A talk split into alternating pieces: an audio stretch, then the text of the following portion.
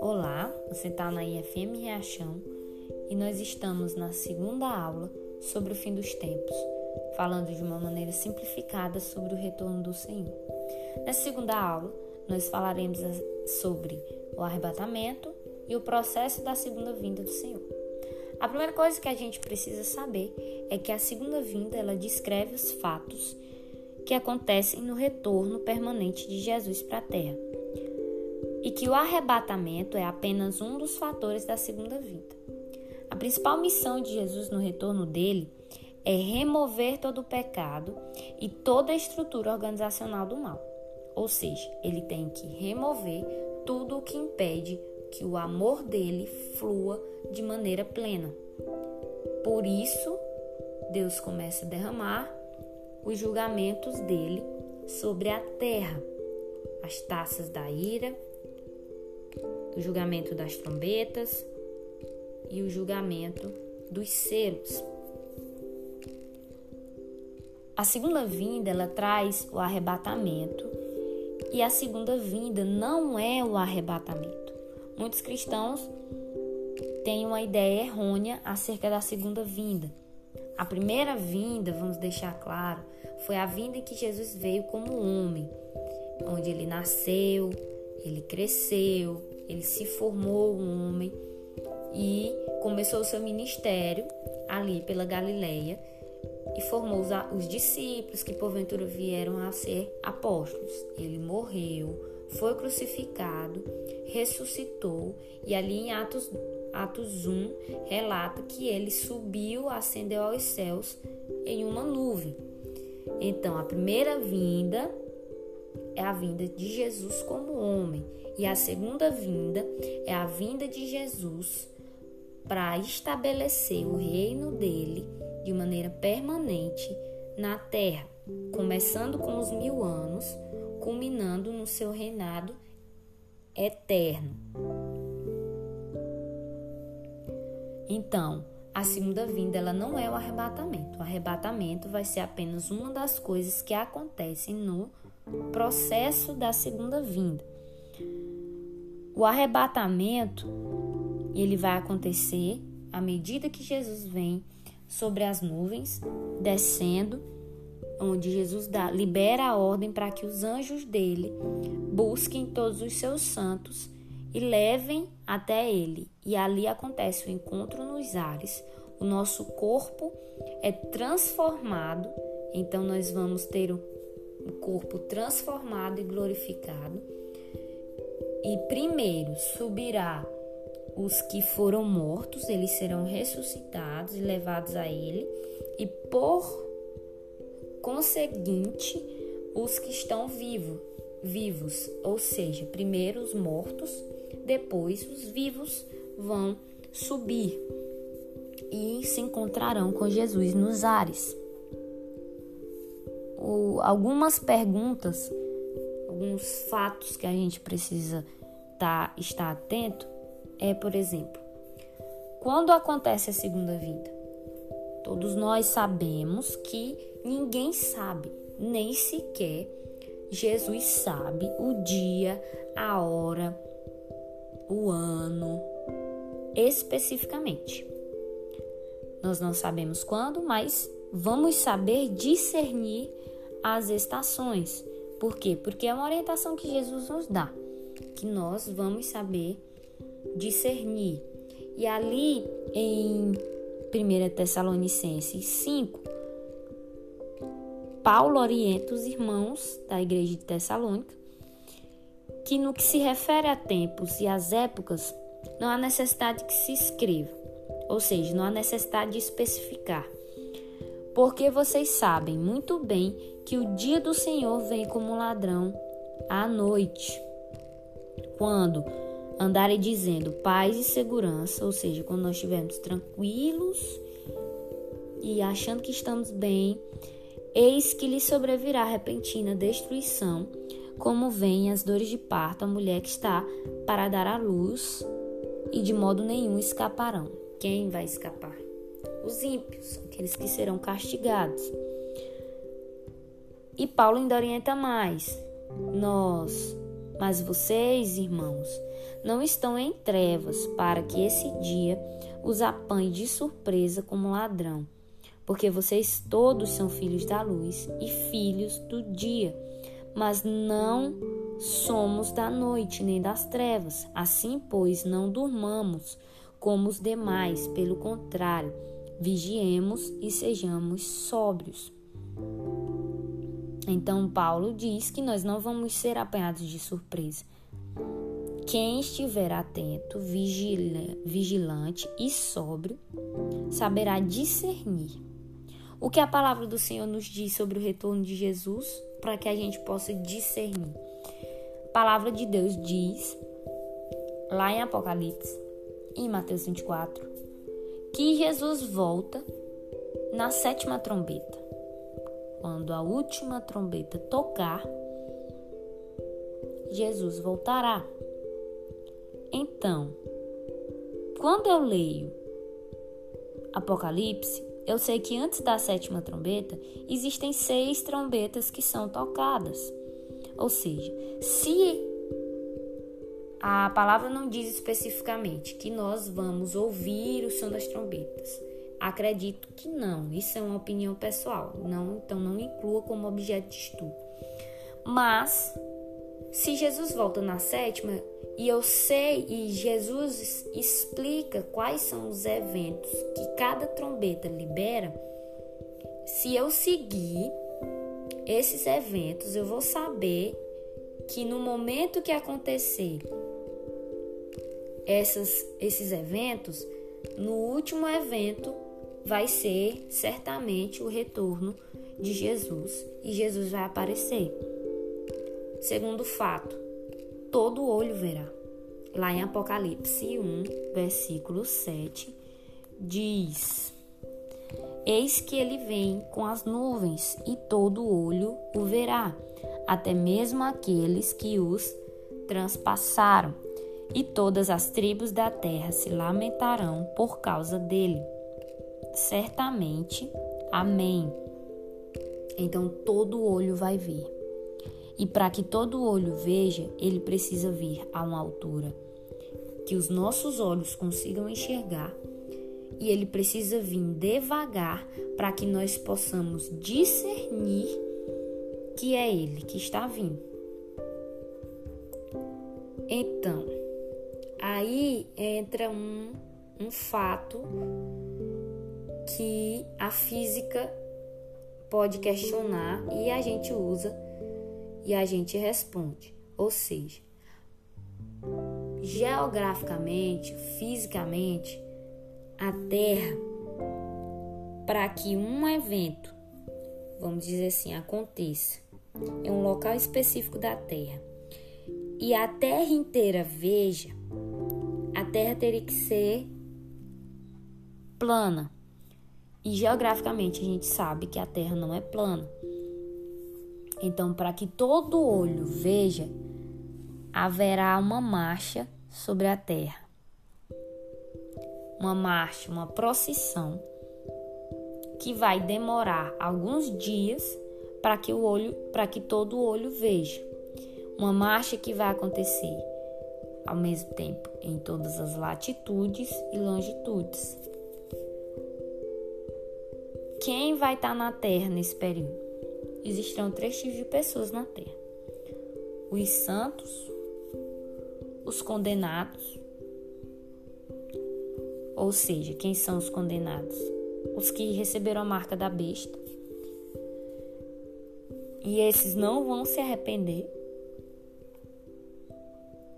Os, e os sobreviventes, não convertidos. Os santos serão a igreja os condenados serão os seguidores do Anticristo e os sobreviventes vão ser aqueles que alguns, quando divulgam essas ideias sobre o fim dos tempos, falam que no arrebatamento da igreja, os santos, puros, perfeitos, os plenos, eles serão arrebatados, e aí fica os que estavam em pecado e os desviados, né? A, gente cresceu ouvindo essa história. E essas pessoas desviadas, que estavam em pecados, elas tipo que caem em si e começam a pregar para essas pessoas que não se converteram, que são os sobreviventes não convertidos, nem que não aceitaram a Jesus e nem que tomaram a marca da besta. Mas a gente agora aprendeu que a igreja vai estar na terra no período da grande tribulação e que os santos vão passar pelo período de tribulação de forma triunfante, que os condenados, que são os que receberam a marca da besta, eles aí não vão se arrepender, e que os sobreviventes são aqueles que não são convertidos e que não tomaram nenhum lado para si, nenhum lado de Jesus e nenhum lado do anticristo. E essas pessoas é que vão experimentar do reino milenar e vão ter a oportunidade de aceitar a Jesus. Então, no dia do Senhor vai haver os que serão executados. Quem são os que vão ser executados? Os seguidores do anticristo. Os que serão arrebatados. Quem serão arrebatados? Os santos e os que restam. E esses que restam, eles passam para o milênio. Eles vão experimentar do governo de Cristo. E aí, após os mil anos, é, Satanás é liberado e ele ainda roda pela terra, tentando enganar um ou outro. E ele então é derrotado de vez e jogado no lago de fogo junto com o inferno. Mas não é um papo para hoje. O papo de hoje é o processo da segunda vida. E esse nós dividimos em três estágios. O primeiro estágio, que é a vinda de Jesus, a descida dele, está lá registrado em 1 Tessalonicenses 3, versículo 13, que diz que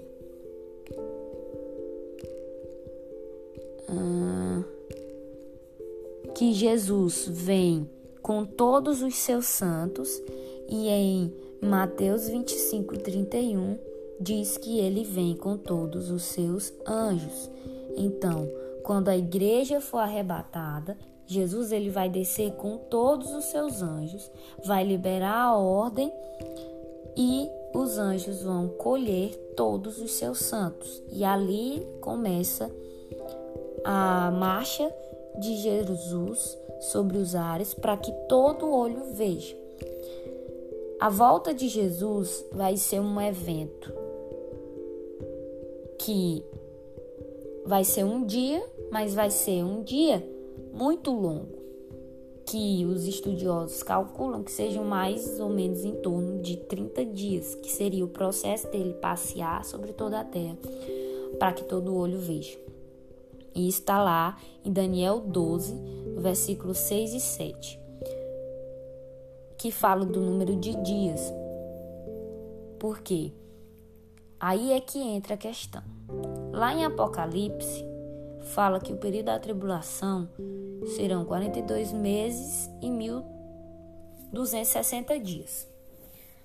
Mas Daniel, quando recebe a revelação, quando ele está lá na beira do rio, com dois homens, e aí um homem vestido de linho branco está sobre as águas, e ele começa a relatar as coisas acerca do fim, ele dá uma data, ele dá um número de dias. E lá em Daniel ele diz que da abominação desoladora até a última trombeta são 1200 e 90 dias. Mas lá em Apocalipse está registrado 42 meses e 1260 dias. Então, alguém está com a conta errada ou existe um espaço de tempo até Jesus completar o processo da vinda dele, que vai ser do 1260 até o 1290, que dá 30 dias. E aí a primeira parte da procissão de Jesus vai ser nos ares. Primeira parte vai ser no céu, que é a chamada procissão nos, nos ares. A segunda parte vai ser em terra. Sim, Jesus ele não pousará imediatamente sobre o Monte das Oliveiras. E aí eu quero que você abra comigo lá em Isaías, Isaías 19, onde nós vamos saber mais sobre isso. Isaías 19, que diz assim: Eis sentença contra o Egito. Eis que o Senhor, cavalgando uma nuvem ligeira, vai indo para o Egito. Os ídolos do Egito estremecerão diante dele, e o coração dos egípcios se derreterá dentro deles. Farei com que os egípcios se levantem contra os próprios egípcios, e cada um lutará contra o seu irmão, e cada um contra o seu próximo, cidade contra cidade, reino contra reino. O espírito dos egípcios irá esmorecer dentro deles, e eu farei com que os planos deles fracassem. Eles consultarão os seus ídolos, encantadores, médios e feiticeiros. Entregarei os egípcios nas mãos de um senhor cruel e um rei feroz os dominarás, diz o Senhor, o Senhor dos exércitos. Então a gente acredita que o primeiro local em que Jesus vai descer será passando pelo Egito, né? Porque muitas pessoas pensam que Jesus já desce sobre Jerusalém, no Monte das Oliveiras. Mas ele marchará passando do Egito, Jordânia, Síria e desce para Jerusalém. E aí acontece um fato, que à medida dessa marcha de Jesus sobre a terra, passando do Egito, pela Jordânia, subindo pela Síria, descendo em Jerusalém, Jesus ele virá como Moisés. Ele vem como um libertador. Só que Jesus ele é um Moisés superior ao Moisés que nós conhecemos na Bíblia, né? Ele é um Moisés perfeito. E aí eu quero que você abra comigo lá em Atos 3, Atos 3, 22.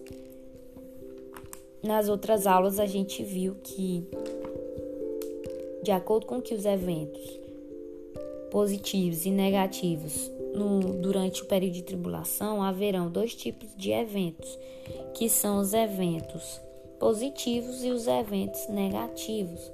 E um dos eventos positivos é que nós experimentaremos o cuidado que Jesus teve, o cuidado que, que Deus teve com seu povo quando eles estavam no Êxodo. Esse mesmo tipo de cuidado nós experimentaremos nesse período. Por quê? Porque no período do Êxodo havia um, uma cidade por nome de Gozen, ou Goshen em hebraico, e Goshen ou Gozen era a cidade onde os hebreus ficavam. E essa cidade não foi atacada pelas pragas que Deus liberou sobre o Egito naquele período. E aí eu quero que você abra lá em Atos 3, 22, onde aqui 3:22, que diz assim: Porque Moisés disse: O Senhor Deus fará com que do meio do irmãos de vocês se levante um profeta semelhante a mim, e se vocês ouvirão, e, e a esse vocês ouvirão em tudo o que ele lhes disser. Quem não der ouvidos a esse profeta será exterminado, será exterminado do meio do povo. E quem é esse que foi levantado? É Jesus, o que vai libertar de maneira geral e de uma maneira maior os santos e o povo judeu no fim dos tempos. Porque à medida que ele vai marchando, e aí a gente acredita que ele comece a marcha dele pelo monte Sinai, por isso que é no Egito, nós acreditamos que ele vem, porque pelo monte Sinai, e ali ele começa a marchar sobre a terra, e nós vamos marchando junto com eles. A gente vai entender mais ou menos isso no decorrer da aula. Ele vai passando e libertando os judeus que estão presos até chegar em Jerusalém. Por quê? Porque os judeus, nesse período da grande tribulação, estarão. Aí entenda, no início do, do, do, dos sete anos, Israel vai ter feito uma aliança com o anticristo. Isso aqui eu estou só relembrando. Lá no início, o povo de Israel vai fazer uma aliança com o anticristo. E aí o templo vai ser reconstruído, os sacrifícios diários vão ser vão estar sendo feitos. Aí o anticristo faz um acordo de sete anos, né? Quando der três anos e meio, o anticristo vai se virar contra Israel. Por quê? Porque primeiro esse era o plano. E depois ele vai se erguer como o próprio Deus. Ele vai se auto-intitular um Deus. E aí vai ser quando ele vai colocar a abominação desoladora lá no lugar santo, dando início à perseguição, perseguição no seu ápice. Aí o que é que vai ter sendo perseguido dos três anos e meio para frente, após o sinal da, do, da abominação desoladora ter sido colocado lá no lugar santo? Os cristãos que já estavam sendo perseguidos pela religião da prostituta da Babilônia e os judeus. Por quê? Porque eles vão se ele o anticristo vai se virar contra os judeus e vai começar a uma campanha para exterminar os judeus. A gente vai já entender. Mas de maneira geral é isso. E aí Jesus, quando ele pousa sobre a terra, ele vai marchando e libertando os judeus que estão presos. Por quê? Porque a palavra diz que metade da cidade vai ser levada para o exílio, a outra metade, as mulheres serão violentadas e parte do povo não será levado vai ficar um pouco lá na cidade, os outros serão é, levados como se fossem escravos e alguns serão violentados, mortos e coisa e tal. Aí eu quero que você abra comigo lá em Miqueias. A gente vai passear bastante pela Bíblia. Por quê? Porque eu não quero que ninguém acredite em mim. Eu quero que você acredite no que a palavra está falando. Miqueias 7, versículo 15 e 16 diz assim: Eu lhe mostrarei maravilhas, como nos dias em que você saiu da terra do Egito. As nações verão isso e se, se envergonharão de todo o seu poder. Porão a mão sobre a boca e os seus ouvidos ficarão surdos lamberão o pó como serpente, como animais que se arrastam pelo chão, tremendo sairão dos seus esconderijos e tremendo virão ao Senhor nosso Deus e terão medo de ti. Então, aqui fala que que o Senhor vai mostrar as maravilhas, como no tempo da, em que o povo saiu do Egito. Então, nós veremos as maravilhas, como naquele período. Nós experimentaremos o cuidado de Deus, a provisão de Deus. O céu vai estar liberando juízo sobre quem? Sobre o anticristo e seus servos. E aqueles que servem a Deus não vão experimentar esse tipo de, de sofrimento. O sofrimento que o povo de Deus vai experimentar é, o, é, é, o, é a perseguição do anticristo sobre o povo. Mas à medida que o anticristo persegue o povo de Deus, ele é perseguido, ele é os juízes de Deus estão sendo liberados. À medida que ele está perseguindo, Deus está liberando os juízos dele como forma de castigo.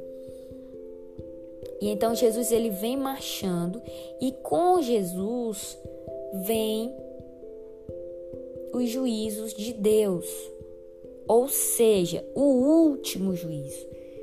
E que juízo é esse? As taças da ira. E aí eu quero que você abra comigo lá em Apocalipse. Apocalipse, ele não pode ser lido só, porque ninguém entende. Existem eventos que estão acontecendo no, no mundo natural e no mundo espiritual. Apocalipse, na maioria das vezes, ele desvenda o lado espiritual que está acontecendo ao mesmo tempo que o lado natural. E aí, lá em Apocalipse, quando toca a sétima trombeta, diz assim: Olha que lindo, olha o papel da igreja no no fim dos tempos. Olha como os santos têm um, um, um um papel importante na liberação do último juízo de Deus. Lá em Apocalipse 15 diz assim: Os anjos com os últimos flagelos. Os últimos flagelos são é, as taças da ira, né? A, a sétima trombeta e tal. E aí há um interlúdio e no capítulo 15, a sétima trombeta é tocada ali no, no capítulo 11. E aí tem um interlúdio onde o anjo onde ele vai ser explicado o que é cada coisa, o que é a besta, o que é a mulher e o dragão. Ele vai falar algumas coisas e aí no final desse interlúdio entra os últimos flagelos. E aí no capítulo 15 diz assim: João relata a visão. Vi no céu outro sinal grande e maravilhoso: sete anjos que tinham os sete últimos flagelos, pois com este se consumou a ira de Deus. Vi como que um mar de vidro misturado com fogo, e também os que venceram a besta e sua imagem e o número do seu nome. Então, o que é que João está vendo? Às vezes a gente lê as coisas e não presta atenção. João está vendo aqueles que venceram a besta. Quem foi que venceu a besta? Os santos venceram a besta. Porque ele é específico. Os que venceram a besta, a imagem dela e o número do seu nome, que é o 666. Quando a gente estuda hebraico, a gente descobre que todo nome tem um correspondente numérico. Então, o número do nome da besta é 666. Mas isso não é o caso agora, né? Aí ele diz: Eu vi os que venceram a besta. Eles estavam em pé junto ao mar de vidro, tendo harpas que lhes foram dadas por Deus. Ou seja, aqueles que vencerem a besta, eles receberão harpas. E eles vão entoar o quê? O cântico de quem? O cântico de Moisés. Olha como tudo tem ligação. Eles venceram a besta, eles estavam de pé junto ao mar de vidro e eles recebem harpas que foram dadas por Deus. E eles começam a entoar o cântico de Moisés, servo de Deus, e o cântico do Cordeiro, dizendo: Grandes e admiráveis são as tuas obras, Senhor Deus Todo-Poderoso. Juntos, justos e verdadeiros são os teus caminhos ó Rei das nações. Quem não temerá e não glorificará o teu nome, ó Senhor? Pois só tu és santo, por isso todas as nações virão e se prostrarão diante de ti, porque os, seus, os teus atos de justiça se fizeram manifestos. Então vamos situar aqui. Jesus vem, Jesus desce nos ares, ele ainda está ali nos ares. Os santos, que são os que venceram a besta, são arrebatados. Eles recebem harpas do Senhor e eles começam a entoar o cântico de Moisés. À medida que eles vão entoando o cântico de Moisés e o cântico do Cordeiro, que é justos e verdade. Aqui a gente lê, mas são, é uma canção. Depois destas coisas, a palavra diz no versículo, no versículo 5 que depois dessas coisas, João olhou e o céu se abriu. E à medida que o céu se abriu, o santuário do tabernáculo do testemunho estava lá. Ele viu o santuário do tabernáculo do testemunho. E, e os sete anjos que tinham os sete flagelos saíram do santuário, vestidos de linho puro e resplandecente e cingidos à altura do peito com cintos de ouro. Então um dos quatro seres viventes deu aos sete anjos sete taças de ouro, cheias da ira de Deus, que vive para todo sempre. O santuário se encheu da fumaça da glória de Deus e do seu poder, e ninguém podia entrar no, no santuário enquanto não se cumprissem os sete flagelos dos sete anjos. Então a Bíblia é clara: ninguém entra no santuário do Senhor, do tabernáculo, do testemunho, enquanto as taças da ira não forem derramadas. E quem é responsável por liberar os flagelos?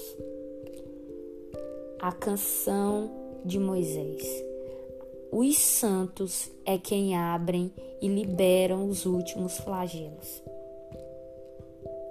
Aí, no capítulo 16, versículo 1, diz: Ouvi uma forte voz vinda do santuário dizendo aos sete, aos sete anjos: Vão e derramem sobre a terra as sete taças da ira de Deus. Se você voltar comigo em Apocalipse, aí eu quero explicar uma coisa. Lá em Apocalipse, Eu vou procurar aqui agora. Uhum. Aqui, peraí, peraí, peraí. Aqui. No capítulo 5 de Apocalipse, que narra é, o cordeiro tomando posse do livro, Lá no versículo 8 do capítulo 5 diz assim: E quando ele pegou o livro, os quatro seres viventes e os vinte e quatro anciãos se prostraram diante do cordeiro, tendo cada um deles uma, ta uma harpa e taças de ouro cheias de incenso, que são as orações dos santos.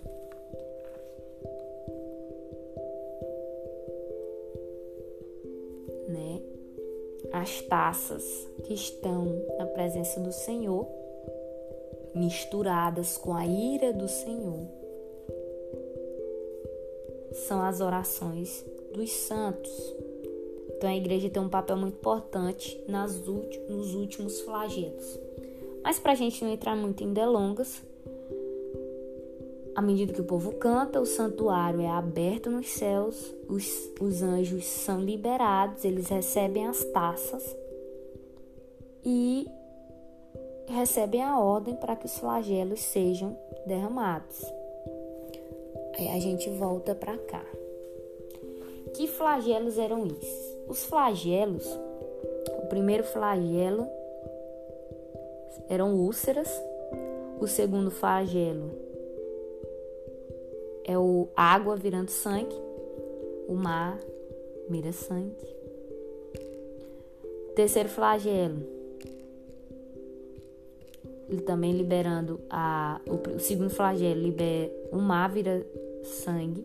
O terceiro flagelo, os rios se transformam em sangue. O quarto flagelo, a taça é, é jogada sobre o sol e aí desce fogo do céu e as pessoas se queimam com um intenso calor e blasfemam contra o nome de Deus, que tem autoridade sobre os flagelos, porém não se arrependem para dar glória a Deus. O quinto flagelo é o flagelo que é derramado sobre o trono da besta. E aí o reino da besta ficou em trevas. O quinto flagelo é as trevas. O sexto flagelo é a seca. O sexto anjo derramou a taça sobre o grande rio Eufrates, as águas do rio secaram, para que se preparasse o caminho dos reis, para que vem o caminho dos reis que vem do Oriente.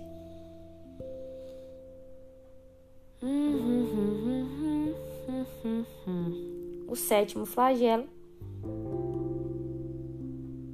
derramou a taça pelo ar e aí uma voz forte sai do santuário, do lado do trono, dizendo: Está feito. E sobrevieram relâmpagos, vozes e trovões, e ocorreu um grande terremoto.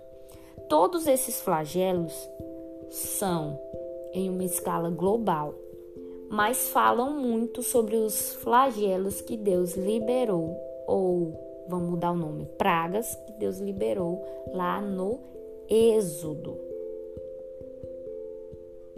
Então, Jesus ele vem como um Moisés maior, um Moisés perfeito, liberando os juízos para libertar o seu povo e julgar o anticristo.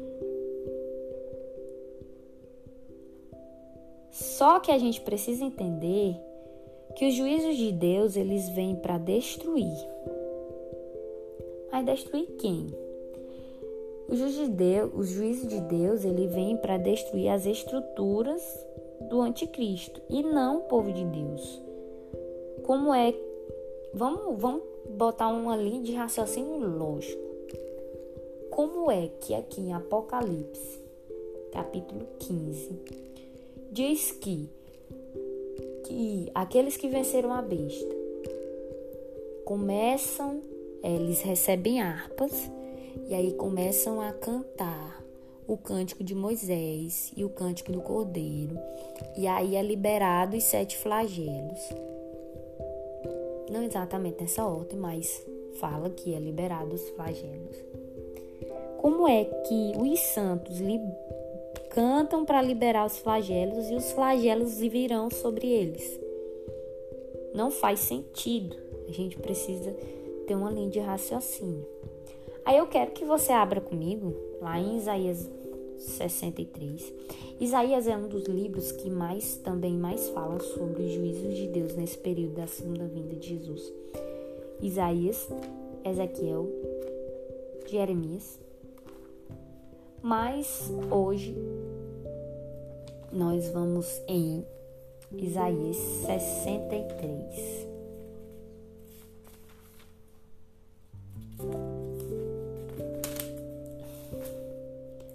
Isaías 63 fala o que?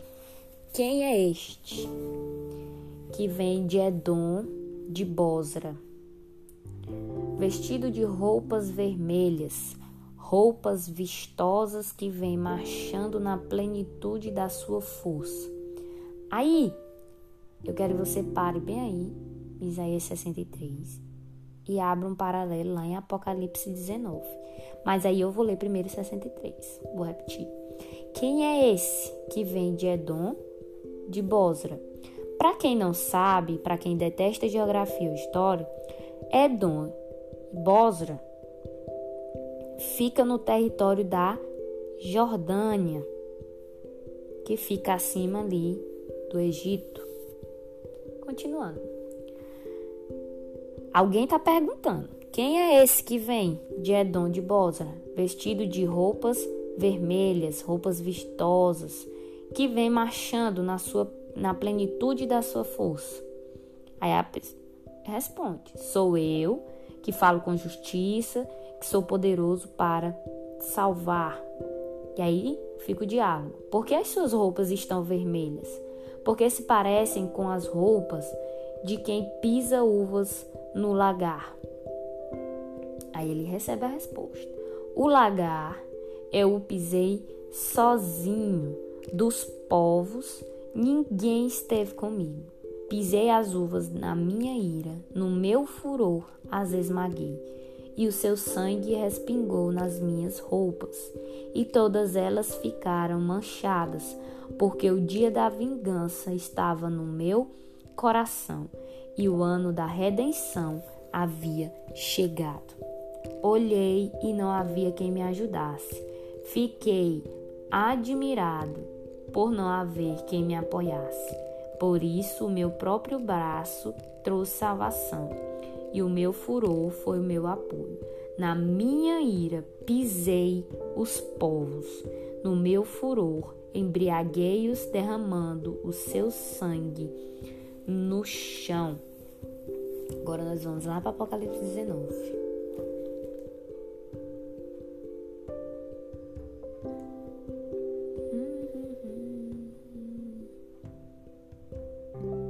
Aqui. Vamos aqui específico, Apocalipse 19, para a gente não perder muito tempo.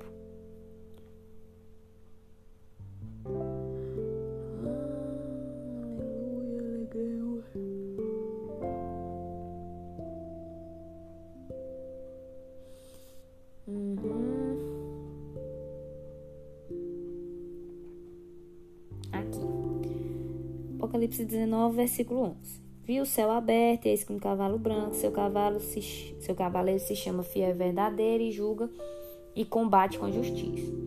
Seus olhos são como chamas de fogo, na cabeça dele há muitos diademas, tem um nome escrito que ninguém conhece, a não ser ele mesmo, está vestido com um manto encharcado de sangue. Isaías 63. Porque suas roupas estão vermelhas?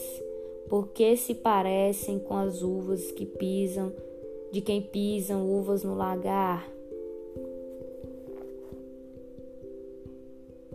Está vestido com um manto encharcado de sangue, e o seu nome é o Verbo de Deus.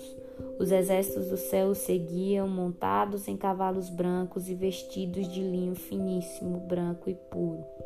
Da sua boca sai uma espada afiada para com ela ferir as nações. Ele mesmo as regerá com cetro de ferro, e ele mesmo é quem pisa o lagar do vinho do furor da ira do Deus todo poderoso. Ou seja, quem é este que vem de Edom, de Bosra? É Jesus, o Rei dos Reis. É o mesmo Cristo que vem em Apocalipse 19, que o seu manto que da boca dele sai uma espada para que ele fira as nações, e ele mesmo regirá o cetro, com cetro de ferro. Ele mesmo é quem pisa o lagar do vinho do furor, da ira do Deus Todo-Poderoso. E no seu manto e na sua coxa está escrito um nome: Rei dos Reis e Senhor dos Senhores. Então vi um anjo posto em pé no sol.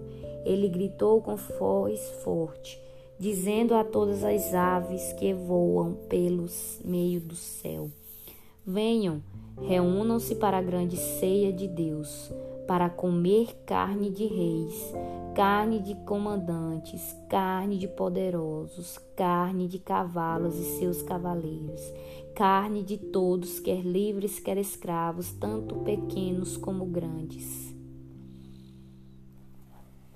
Ou seja, o mesmo Deus que pisa o lagar, que pisa as uvas em Isaías 63 é o mesmo Deus que pisa o lagar em Apocalipse 19.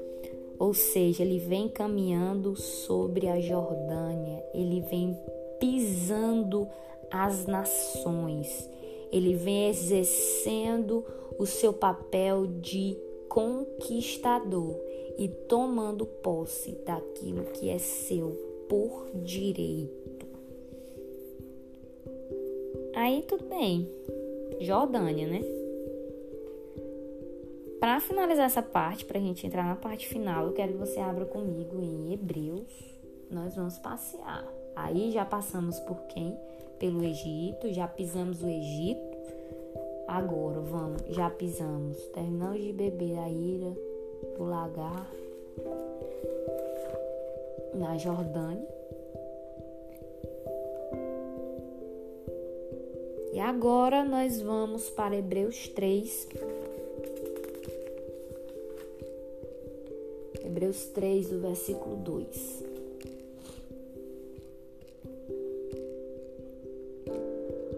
Qual é fiel àquele que o constituiu, como também Moisés foi fiel em toda a casa de Deus. No entanto, assim como aquele que edifica uma casa tem maior honra do que a casa em si, também Jesus tem sido considerado digno de maior glória do que Moisés. Pois toda a casa é edificada por alguém, mas aquele que edificou todas as coisas é Deus. E Moisés foi fiel em toda a casa de Deus, como servo, para testemunho das coisas que haviam de ser anunciadas. Cristo, porém, como filho, é fiel sua, em sua casa. Esta casa somos, somos nós, se guardarmos firmes a ousadia e a exultação da esperança. O que é que o, que é que o escritor de Hebreus está dizendo? Só confirmando que maior do que Moisés é Jesus. Moisés libertou um povo, derrotou um povo mas Jesus, como é maior que Moisés, libertará um povo maior do que o povo que Moisés libertou e derrotará de maneira mais grandiosa que Moisés derrotou. Porque ele vem como um guerreiro e ele vem para guerrear. E aí,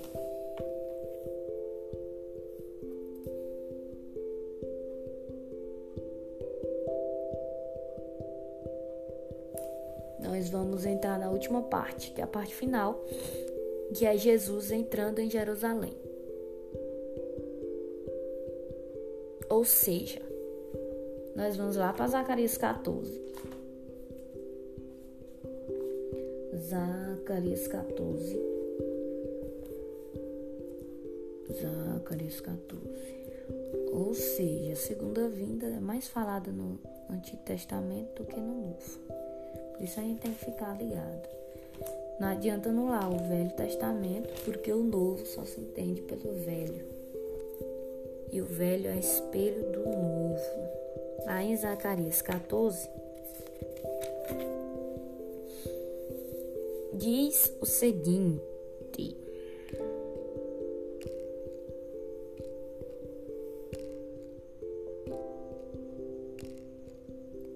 Jesus entrando em Jerusalém. Nós vamos ler aqui até o versículo 5. Diz assim: Eis que vem o dia do Senhor, em que o seu despojo será repartido dentro de você, ó Jerusalém.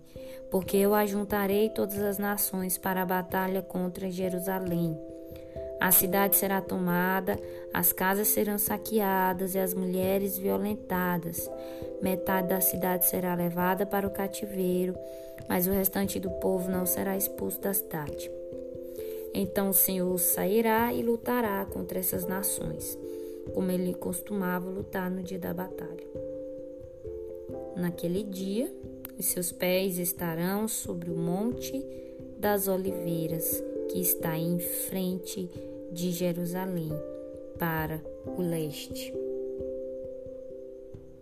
E aí, se você for comigo lá em Apocalipse 19, tô fazendo um paralelo aqui. Apocalipse 19 diz que João viu a besta e os reis da terra com seus exércitos reunidos para fazer guerra contra aquele que estava montado no cavalo branco e aqui em Zacarias diz que a cidade, que todas as nações foram juntadas, todos se juntaram para fazer guerra contra Jerusalém. E ali o Senhor saiu para lutar contra essas nações, como ele faz, costumava lutar no dia da batalha. Naquele dia os seus pés estarão sobre o monte das oliveiras. Atos 1.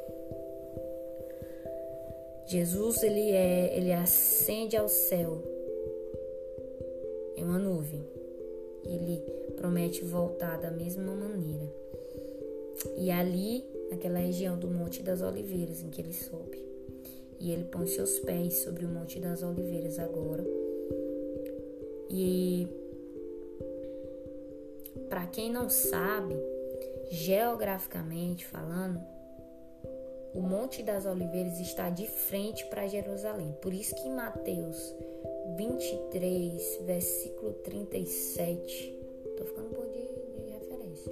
Mateus 23, versículo 37, relata que, Je, que Jesus chora por Jerusalém. Fala, Jerusalém, Jerusalém, que mata os teus profetas.